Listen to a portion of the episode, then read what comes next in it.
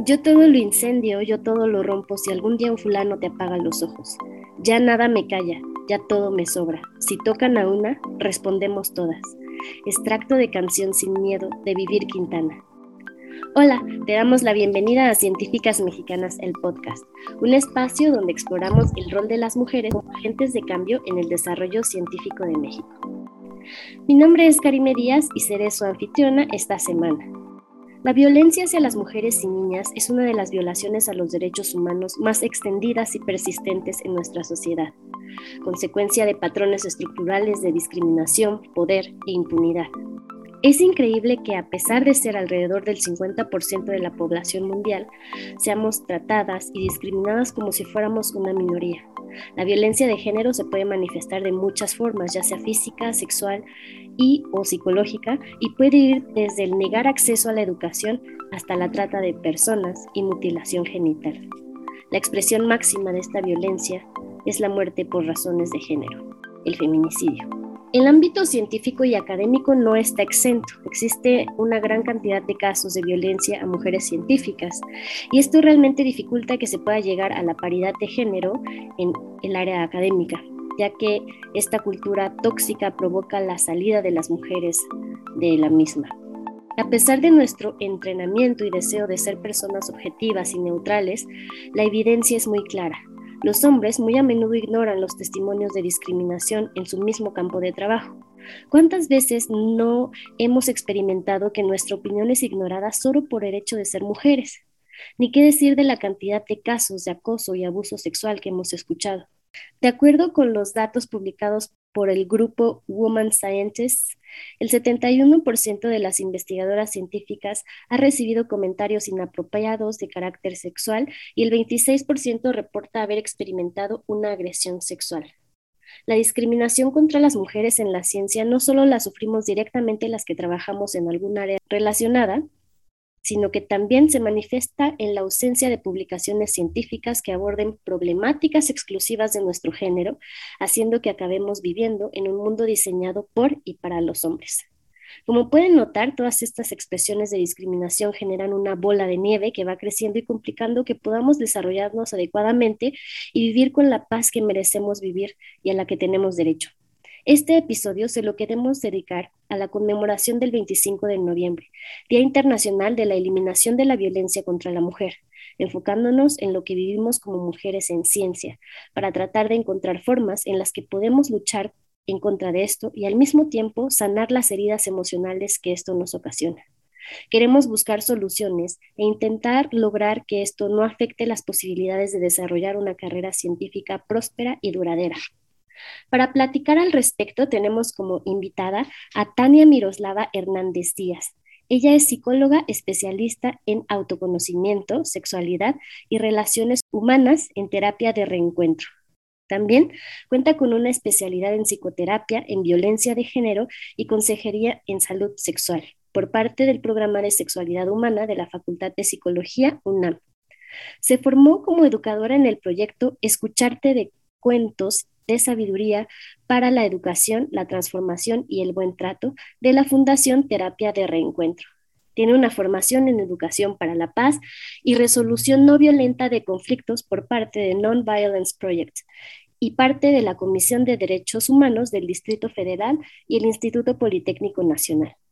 Adicionalmente, Colabora con el Mecanismo de Protección a Personas Defensoras de Derechos Humanos y periodistas, brindando acompañamiento psicosocial y con SORESE AC en el acompañamiento psicoterapéutico a las y los usuarios derivados por estos.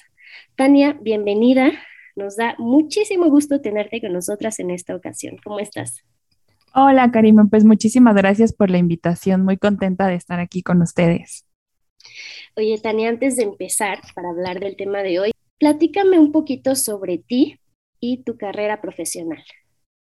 Ok, bueno, pues ya mucho lo has comentado tú. Yo soy psicóloga y bueno, actualmente me dedico a dar acompañamiento psicoterapéutico de manera independiente y colaborando con estas dos, eh, bueno, eh, esta institución y esta organización.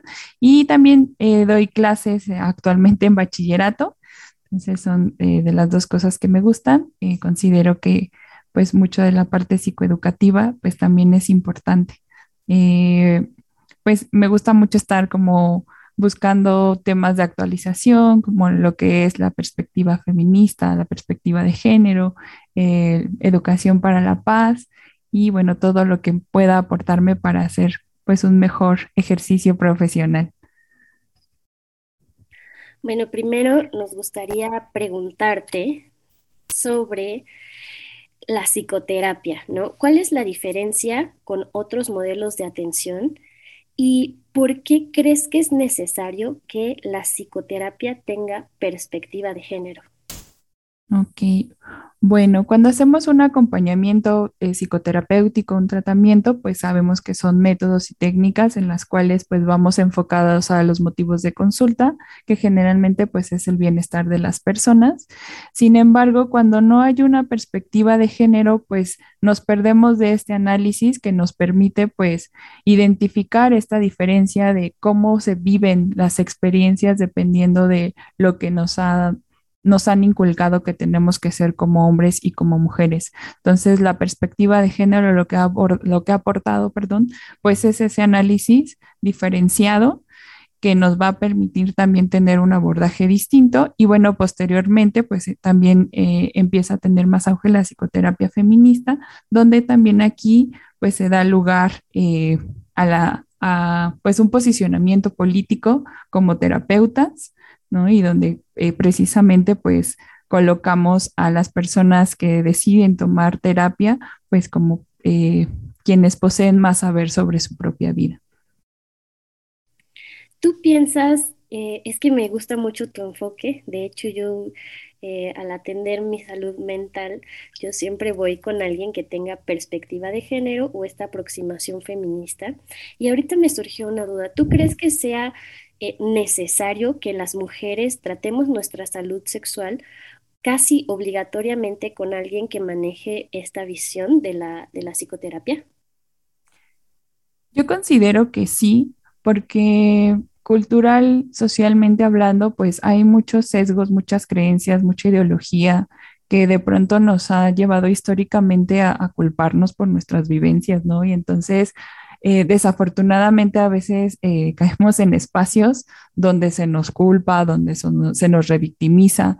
Y entonces cuando encontramos espacios eh, con perspectiva de género, con un enfoque feminista, pues entonces pues el acompañamiento, el tratamiento cambia por completo, ¿no? O sea, es como una mirada mucho más integral y, y sobre todo también que, es un acompañamiento que me parece a mí como más cercano a nuestras necesidades y contemplando precisamente pues toda esta ideología que nos ha llevado a veces a, no vivir eh, con libertad y con placer pues nuestra sexualidad y nuestra vida. Entonces para mí sí es súper importante que, que podamos acercarnos a pues a compañeras y bueno, también compañeros que tienen estos enfoques.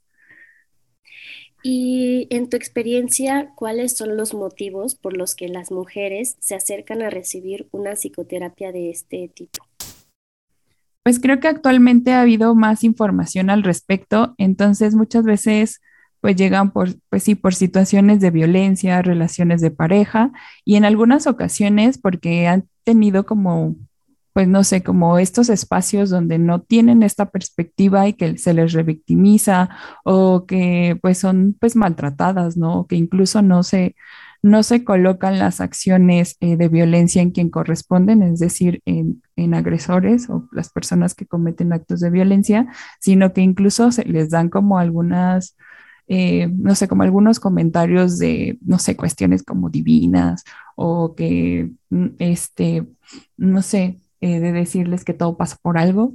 Entonces, creo que muchas personas que han tenido estas malas experiencias, pues después cuando encuentran eh, que existen pues estos enfoques de género, de diversidad, feministas, pues se sienten mucho más escuchadas y entonces acuden, ¿no? Y creo que poco a poco ha habido como más espacio para nombrar que pues que existimos eh, las personas que damos un acompañamiento desde ahí. Así es, Tania. Y bueno, ahorita me hiciste recordar una frase que dice, existimos porque resistimos. Y en este sentido, supongo que los psicoterapeutas que manejan estos enfoques que ya bien nos has explicado, tienen diferentes métodos para tratar a una mujer que ha sufrido violencia, que en muchos casos se le denomina una sobreviviente de violencia. Em, y me refiero a si tratan diferente según el tipo de agresión que recibieron. Supongo que alguien que recibió agresiones físicas no se va a tratar de la misma manera que alguien que recibió, no sé, violencia económica o violencia emocional. Eh, ¿Cuáles serían eh, los métodos diferentes que podrían existir en, en la psicoterapia para, para abordar estos temas?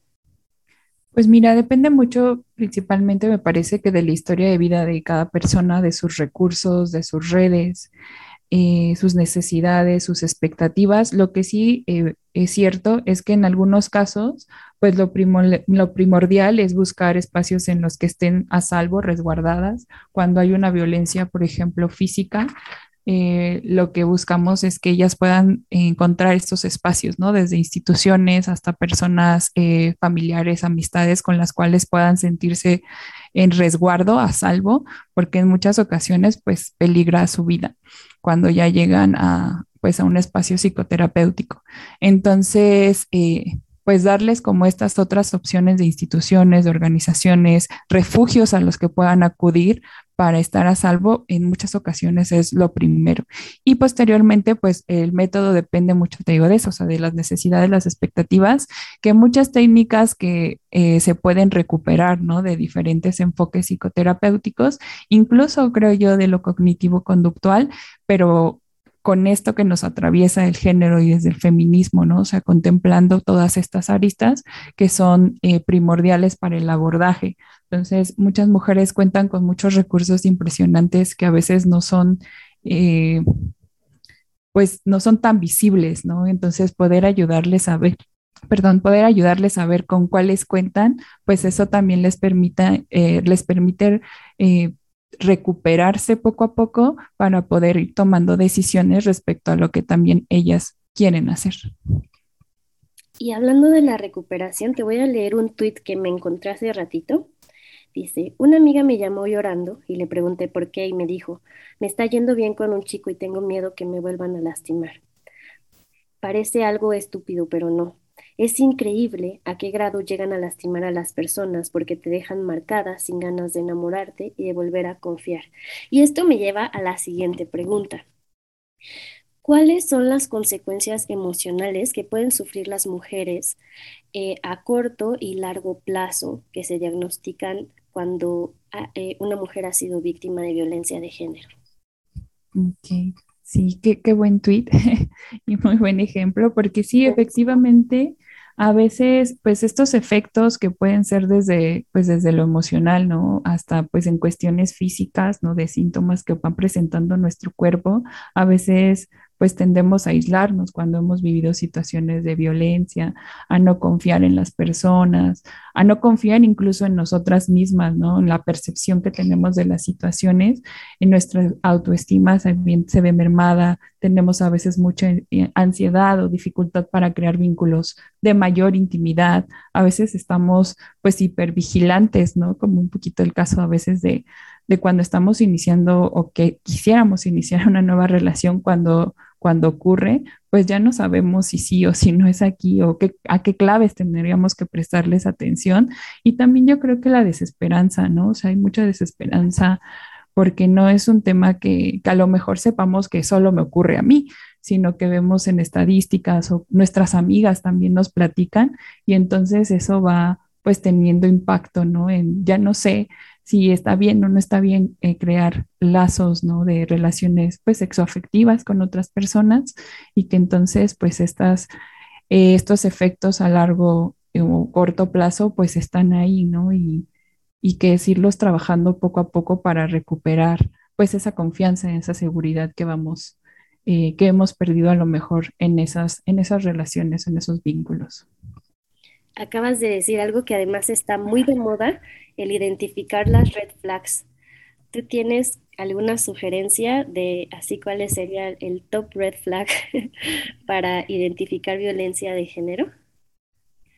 Pues mira, a mí la verdad me cuesta mucho trabajo como, como decirte algo en específico. Yo creo que para mí una de las grandes claves eh, como mujer eh, y como terapeuta, pues es la atención a nuestro cuerpo, porque creo que hay tanto que ha sido normalizado y creo que también hay muchas cosas que no se ven ¿no? Creo que, tenemos los violentómetros, ¿no? Que nos dicen, bueno, si, si quiere controlar tus redes sociales, si te grita, eh, si te dice cómo ir vestida y cosas así, que a lo mejor ya, ya identificamos porque cada vez se nombran más. Pero seguramente hay otras que cada vez, eh, platicaba con otras psicólogas, que cada vez es más sutil, ¿no? La forma de control y entonces a veces no lo vemos, o todo lo que tiene que ver con el amor romántico. Entonces creo que el cuerpo prestarle atención a nuestro cuerpo a veces nos da muchas claves, ¿no? O sea, si mi cuerpo, eh, no sé, hay malestar, ¿no? Si yo no me siento segura, a lo mejor algo me está diciendo. Y también es ambiguo, porque si venimos de relaciones o de situaciones de violencia, eh, parte de estos efectos es que entonces yo ya no sé cómo, en qué confiar o en qué sí, en qué no. Entonces creo que eh, como el hecho de, incluso preguntarnos, ¿no? ¿Qué clase, cuando hablamos de una relación de pareja, qué tipo de relación de pareja quiero? ¿Qué es para mí una pareja? Si coincidimos o no coincidimos. Desde algunos enfoques como la terapia narrativa, han hecho propuestas de, podemos pensar el amor, ¿no? O sea, ¿cómo podemos repensarlo, ¿no? Porque muchas veces no lo cuestionamos, solamente como nos dejamos ir desde lo emocional. Entonces, creo que... Eh, que estas eh, red flags a veces pueden ser como tan diversas, pero que incluso eso, como regresar a nosotras, a nuestras redes de apoyo, a nuestros saberes, el cuestionarnos, el, el esto que hace la chica con el tweet, ¿no? De, de, preguntarle a la amiga, ¿no? O sea, ya, ya no sé, y a veces este eco, este acompañamiento que podemos darnos, pues nos ayuda a identificar si es mi miedo basado en mi historia de vida o es un miedo eh, pues sí, como real, ¿no? De que me puede estar como mandando una alerta de cuidado porque quizás, como dicen, aquí no es. Qué buena recomendación nos acabas de dar, que es hacerle caso a nuestro cuerpo, que también la violencia machista nos ha alejado muchísimo de eso, nos ha enseñado a no escucharnos, a dejar de lado el autocuidado y qué bonito que, que lo menciones ahora, porque creo que es un mensaje que muchas estábamos esperando escuchar. Em, sobre las consecuencias emocionales que sufren las mujeres, ¿estas tienen algún impacto macroscópico en la sociedad en general? Porque también aquí hay otra frase que me gusta mucho que dice, lo personal es político. Sí, sí, sí, la retoma mucho Kate Miller y muchas compañeras feministas. A mí también me gusta mucho esa frase. y, y pensaba, ¿no? Que Mm, a mí me encanta como todo el poder y todo el, la pues sí, la visibilización que se ha hecho de, los movimientos, las movilizaciones, las protestas, eh, a partir del hartazgo que tenemos de, de dignificar nuestra rabia, ¿no? Por todas estas situaciones de violencia que cada vez se hacen más pues cotidianas o que se hacen más eso visibles, que ahora ya podemos nombrar como tal, pero que no por eso han dejado de ocurrir.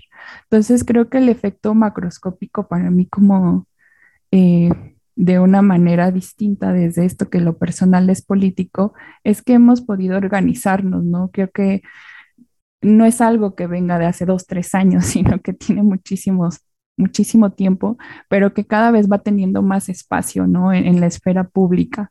Y lo digo porque a veces eh, cuando doy clases en bachillerato, me encuentro con, pues sí, con posturas de, de estudiantes que son feministas abiertamente y creo que el efecto que han tenido estas movilizaciones a partir de dignificar nuestra rabia es que yo cuando iba en la prepa, yo tengo 33, pero yo cuando iba en la prepa hace 15, pues jamás, es, o sea, no recuerdo que me hayan hablado de ese tema dentro de la escuela o que haya habido como esos espacios o que escuchara compañeras que dijeran, ah, soy feminista o que se compartieran ese tipo de lecturas, discusiones. Y el poder escucharlo ahora en, pues en un espacio como el bachillerato, para mí, pues es uno de los efectos, ¿no? Y que podemos ahora, pues ir a, a organizarnos para eh, proponer políticas públicas que realmente puedan tener un efecto positivo en la disminución y erradicación de la violencia. Eso a mí me emociona muchísimo porque escuchar que cada día las generaciones más jóvenes se asumen como feministas y como dices, a nosotros no nos tocó, a nosotras incluso nos costó decir públicamente que somos feministas. No sé si a ti te ocurrió, pero a mí y a un montón de compañeras era como enfrentarte a, a, a estructuras ahí bien raras, personales y sociales, ¿no? Sí. sí, sí, sí, sí, coincido. Incluso a- actualmente, ¿no? Creo que, no sé, con amigas, compañeras, sobre todo amigas que a lo mejor no, no están tanto en estos temas, nos cuesta mucho, ¿no? Decir soy feminista, porque sigue habiendo como este estigma, ¿no? Y, y sobre todo con, con las redes sociales, o no creer que, que tenemos como, no sé, como el nivel teórico para poder nombrarnos como tal. Entonces, sí, a mí también me emociona muchísimo escuchar a estudiantes de entre 15 y 18 años que lo hacen y, y además con información, pero sobre todo con, con estas emociones y sentimientos de, de saber que no, que no es justo lo que ocurre, ¿no? Entonces, creo que eso también para mí es muy esperanzador. Y además eso nos deja la gran lección de que nunca estamos solas. Sí. Ya nos mencionaste un poquito de cómo identificar alguna situación de violencia de género, ¿no? Eh, tú bien lo dices, hay que hacerle caso a nuestro cuerpo. Cuando, porque a veces es complicado, como bien lo mencionabas, darse cuenta que está siendo violentada, ¿no? ¿Cómo podemos identificar que estamos en una situación de violencia? Y la otra es cómo debemos reaccionar en el momento en el que nos damos cuenta de ello, porque creo que aquí vienen como eh, respuestas peliagudas, ¿no? ¿Qué es lo que tengo que hacer yo en el momento en el que me doy cuenta que soy víctima de violencia? Ok. Pues, ¿qué podemos hacer? Yo creo que algo súper importante que yo he aprendido en la vida y en lo profesional es siempre cuidar nuestros espacios, ¿no? Creo que cuando, cuando nos enamoramos y como hemos aprendido a vivir el amor en pareja, es como darlo todo, ¿no? Entonces, de pronto nos vamos perdiendo poco a poquito en la otra persona, en la relación, y tener esta claridad de lo que es importante para mí y que de pronto, si nos dan, cuando nos damos cuenta que lo estamos perdiendo, ahí es como un detente, ¿no? O sea, ¿qué está pasando aquí? Eh, ¿qué necesito hacer?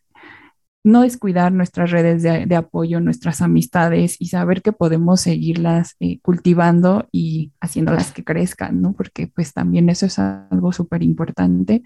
Eh, yo diría que pues sí, este trabajo de, de, las lecturas que nos puedan acompañar, de informarnos mucho. Creo que también es importante ver que seguramente dentro de, bueno, no seguramente, siempre pasa que en las relaciones pues va a haber conflictos, ¿no? Entonces creo que también una clave súper importante para mí es identificar cómo estamos resolviendo los conflictos con las parejas, porque eso también nos va a dar eh, la posibilidad de, de mirar qué tan dispuesta está la otra persona a dialogar,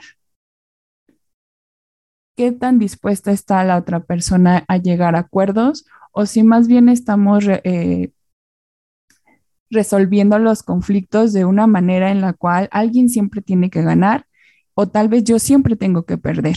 Y entonces creo que esa también es una, una buena, como dicen ahora, una red flag, ¿no? O sea, ¿cómo lo estamos haciendo?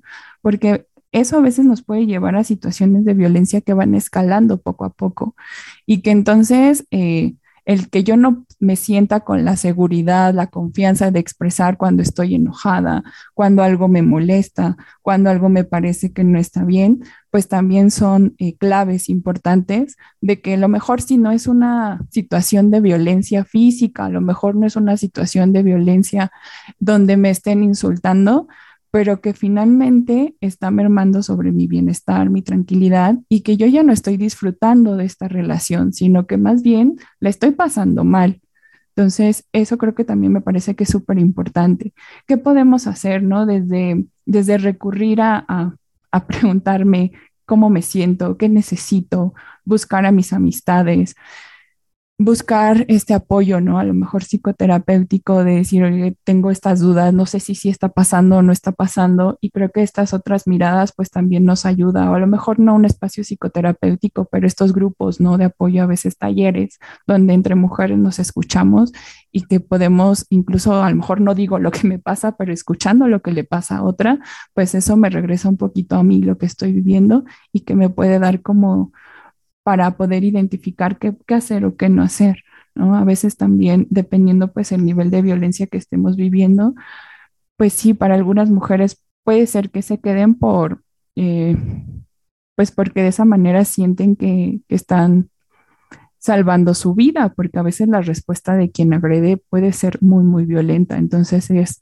ir buscando estas estrategias para ir poniendo distancia poco a poco, ¿no? En algunas ocasiones eso es mucho más sencillo, pues terminar esos vínculos, esas, esas relaciones con estas personas y poner distancia cero y cuando pues va escalando, pues la verdad es que sí se van haciendo más necesarias otras medidas pues ya en tonos legales.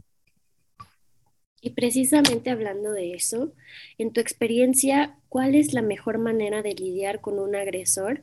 e intentar buscar justicia al, respecto. ¿Qué herramientas existen que sean efectivas para evitar que una situación así quede impune, ¿no?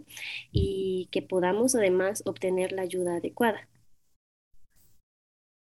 Ay, es una pregunta muy complicada, creo yo, como por el contexto que tenemos, pero Creo que algo que, que, yo identifico es como de manera personal, primero colocar la responsabilidad de la violencia, de la agresión en quien la comete. A veces eso nos cuesta mucho trabajo, nos hemos aprendido a culparnos por las cosas que nos suceden de esta índole. Entonces creo que que por ahí empezaría yo, ¿no? Eh, identificar la percepción de riesgo, o sea, cuál es el riesgo que a veces corro en, en, ciertas relaciones y a partir de ahí, pues buscar estas redes, ¿no? Porque de inicio, pues en algunos casos, como te mencionaba, pues la sobrevivencia es lo primero, estas distancias paulatinas. Eh, a nivel colectivo, creo que lo que eh, se han, estado haciendo muchas compañeras es precisamente llevarlo a una cuestión legal, ¿no? De, de políticas públicas para que realmente, pues, se lleven a cabo las leyes, ¿no? Y que independientemente de, pues, la posición de poder que tengan estas personas en, en, en cualquier instancia, pues realmente se hagan cargo de las acciones que cometieron y pues paguen sus delitos ante la sociedad. Entonces, eh, afortunadamente me parece que cada vez hay más herramientas, más recursos con perspectiva feminista, con perspectiva de género, donde podemos acercarnos a, a abogadas, a colectivas feministas que nos ayudan a, pues, a tener una visión mucho más integral, ¿no? Porque históricamente creo que también las leyes pues han estado muy sesgadas por todo el sistema patriarcal y de pronto pues nos damos cuenta que muchos casos desafortunadamente han quedado impunes. Entonces, creo que mientras sigamos con esta organización alzando la voz, acompañándonos eh, como mujeres para que realmente pues se hagan cargo quienes agreden de sus acciones, pues creo que vamos a poder tener ahí más espacios, ¿no? Y, y sé que a lo mejor en algunas instituciones pues cada vez tienen más este tipo de talleres, ¿no? De, de, la importancia de llevar las cosas con perspectiva de género, con enfoque en derechos humanos, pero que no solo se quede como en lo teórico, sino que realmente se, se realice en la práctica, ¿no? Porque si no, pues vamos a, solamente como poner el parche. Entonces, desde estas exigencias que tenemos y de, del cuidado hacia nosotras en acciones colectivas, creo que hemos avanzado, pero pues seguimos como en ese caminito. Entonces, es para mí eh, identificar también qué es importante y necesario para mí en este momento para que pueda tener esta sensación de justicia, porque a lo mejor para una persona, eh, pues sí va a ser importante hacer una denuncia, pero quizás otra no se siente lista para realizarlo y también es importante respetar ese proceso, ¿no? Tanto de manera individual, tal vez ahorita no me siento lista y lo respeto, lo acepto, pero también del otro lado, ¿no? O sea, como no obligar a las personas a hacer unas denuncias por las cuales, a las cuales no se sienten listas todavía, creo que también eh, esa es una manera de lidiar con las situaciones.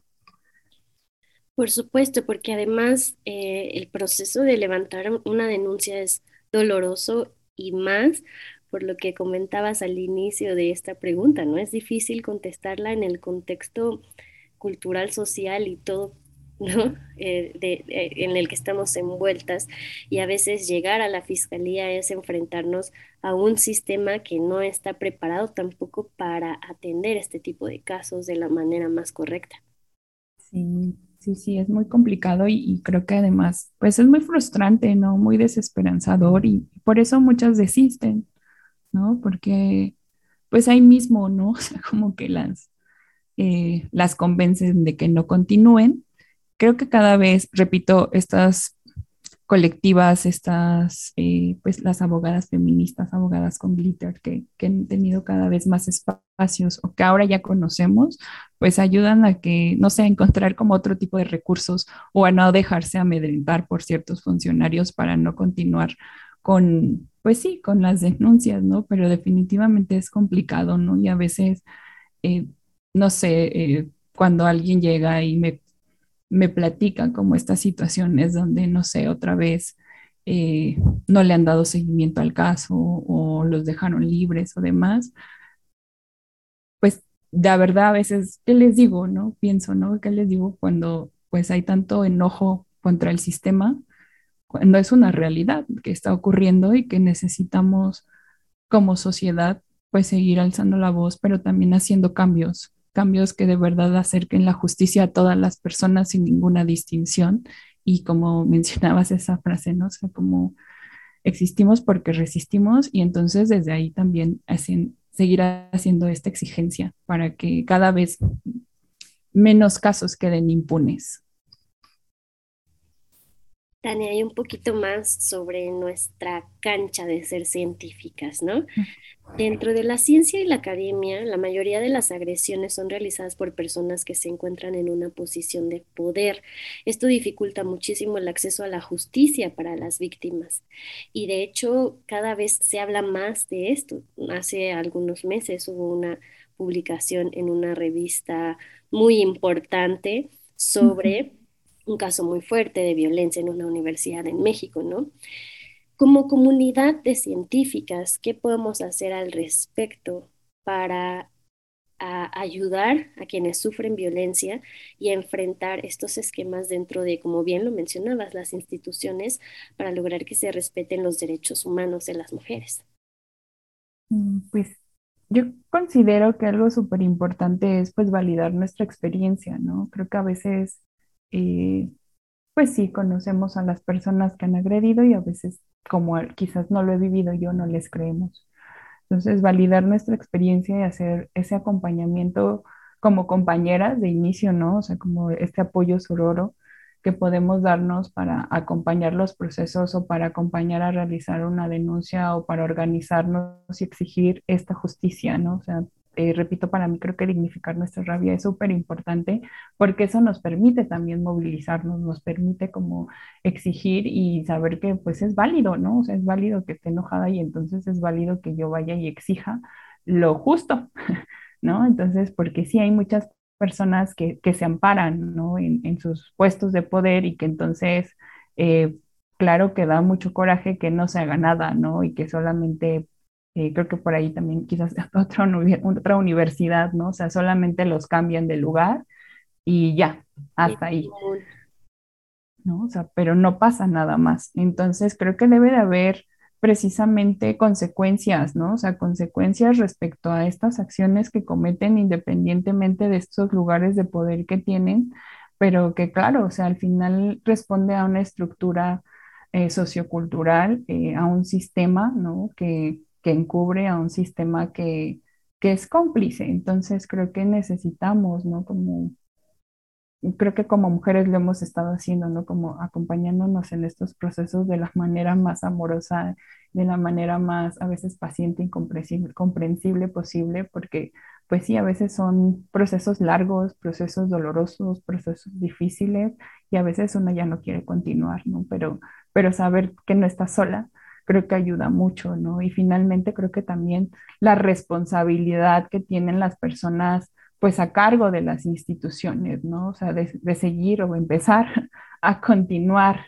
cuestionando y abriendo estos espacios donde realmente vayan más allá de la reflexión y el castigo, ¿no? Creo que para mí sería importante que haya, pues, además de consecuencias, un seguimiento, porque a veces, pues, solamente es como castigamos y, y en realidad, pues, eso no basta, porque eso no garantiza que no vayan a repetir las acciones, ¿no? Creo que necesitamos enmarcarlo en esta prevención primaria, ¿no? Para que no ocurra.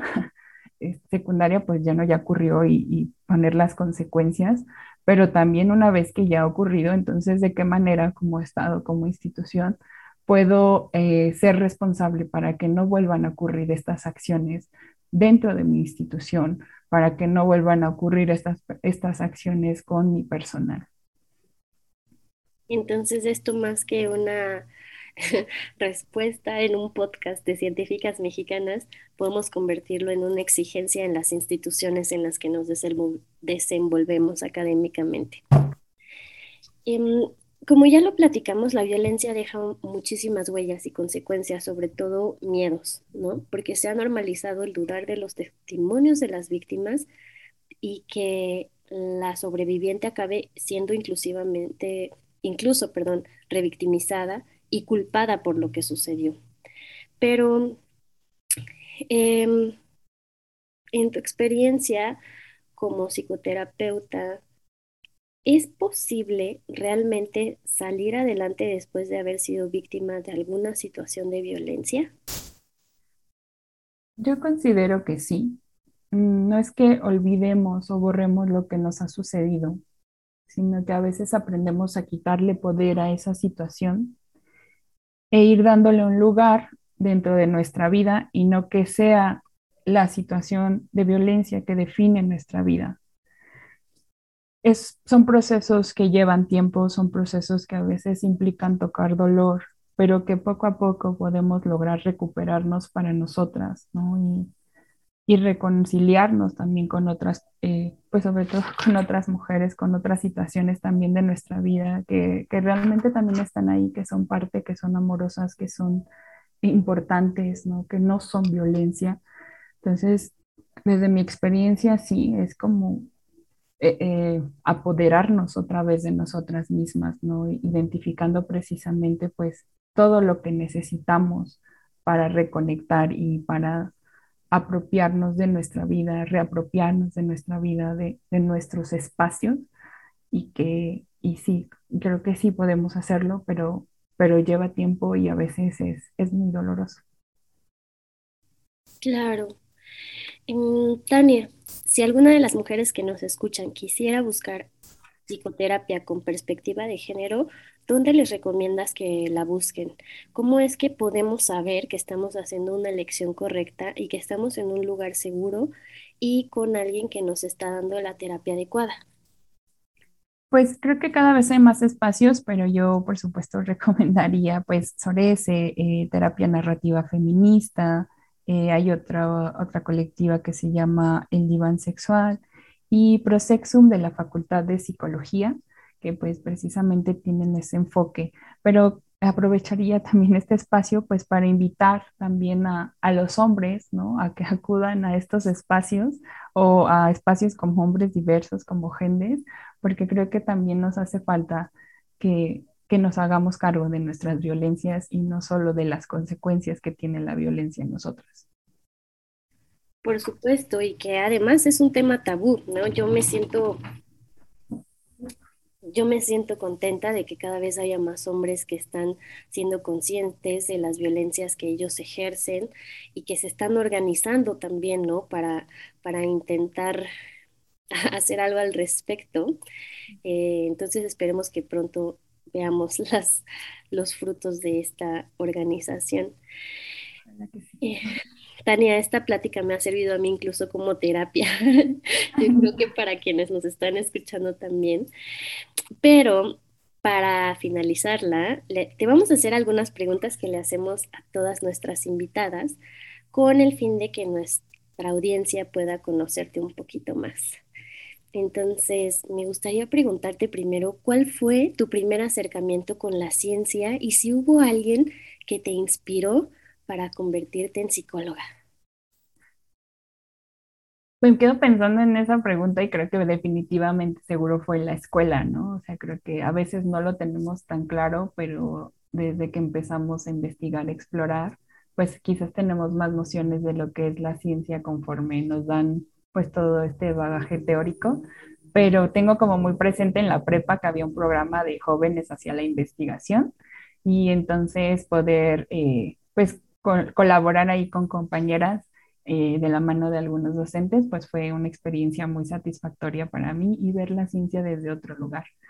Y yo diría que precisamente algunas, mis profesoras ¿no? de la facultad, eh, Zoraida Meléndez, Ena Niño, la doctora Faina Esquivel, la propia doctora Fina Sanz, eh, Sanz, para mí pues son personas, mujeres que me han inspirado en este quehacer científico, porque para mí ellas hacen ciencia de una manera que no es la tradicional en la academia. Entonces, porque he de decirte que de pronto yo estoy un poco peleada con, por precisamente estas estructuras de poder tradicionales, patriarcales, pero cuando yo las escucho, las conozco o me formo con ellas, para mí es como, wow, se puede hacer de, de otra forma. Qué bonito, ¿no? Porque desde las aulas también podemos seguir con esta lucha y transmitiendo el conocimiento, como tú ya bien lo mencionabas, de manera amorosa, de manera cariñosa y con la ternura que le hace falta a este sistema frívolo terrible. y hay que señalarlo. sí, mucho. ¿Qué es lo que más disfrutas de ser científica?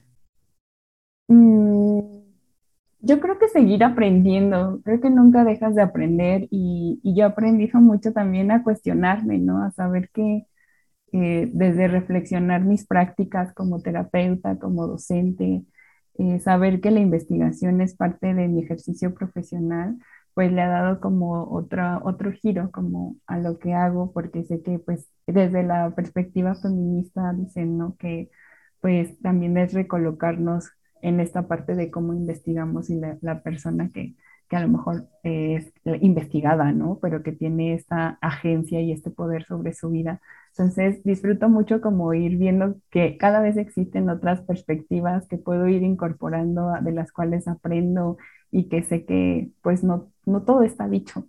Entonces, para mí eso ha sido como, wow, ¿no? O sea, la vida quizás no me alcance, pero poco a poco pues voy aprendiendo y creo que también estos espacios, ¿no? De colaboración, de, de saber que no tiene que ser todo competencia, pues también me ha ayudado muchísimo a reconciliarme con mi ser científica. Ay, qué bonito. Eh, ¿qué le dirías a las adolescentes y niñas que están escuchando este podcast? ¿Qué les diría? Bueno, pues de inicio, gracias. Gracias por ser fuerte, fuente perdón, de inspiración con sus dudas, con su entusiasmo.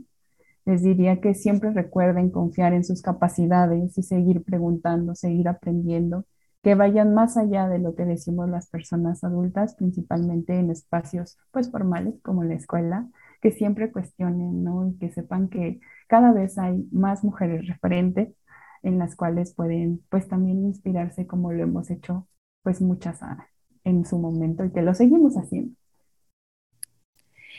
Oye, ¿y hay libros, no sé, películas, series, podcasts que nos recomendarías para inspirarnos y para conocer mejor sobre el rol de las mujeres en la ciencia y la sociedad? Pues a mí me gusta mucho eh, leer a Coral Herrera. Ella también tiene un podcast que pueden seguir, sus libros como Mujeres que ya no sufren por amor. Eh, también hay otro libro de Mujeres que corren con lobos de Clarissa Pinkola Esté. Los libros de Fina Sanz, eh, Vínculos amorosos, Proyectos de buen trato. Eh, los libros de la doctora Faina Esquivel, que es un poco más aterrizado a la psicoterapia infantil, pero también son muy buenos. algunas series que ah, yo disfruto mucho porque creo que las eh, como el papel que le dan a muchas mujeres es súper importante, como Annie with an E, Annie con una E, Sex Education. Me gustan mucho las películas de estudios Ghibli porque creo que ponen a muchas mujeres protagonistas súper fuertes y valientes. Entonces creo que eso también nos inspira mucho. Eh, de libros también la serie de cuentos de Buenas noches para niñas rebeldes y claro, pues el podcast de científicas mexicanas. Obviamente, ese en el lugar número uno. Tantas veces que he hecho esta pregunta y la así hemos recibido un montón de recomendaciones tremendas que como tú decías hace ratito, creo que la vida no me va a dar para, para terminar el posgrado y además leer todas las recomendaciones y ver todas las series. Pero bueno, finalmente, ¿hay alguna red social en la que nuestra audiencia pueda contactarte? Pues es algo que eso, esto de las redes sociales y el contacto es algo nuevo para mí. Recién empecé un espacio en Facebook en donde pueden encontrarlo como ser, estar y compartir. Ahí en Facebook, repito, es algo nuevo, pero si gustan seguirme, pues ahí voy a empezar a compartir material. Y pues solamente también me gustaría decirles que pues siempre traten de sentirse en espacios terapéuticos pues cómodas, eh, escuchadas, no juzgadas y que no las culpen en estos espacios, creo que también es una clave para saber si sí es ahí con esa o ese terapeuta, ¿no? Al final su historia es la más valiosa y son quienes son expertas en ella, pues son estas mujeres que nos permiten acompañarlas.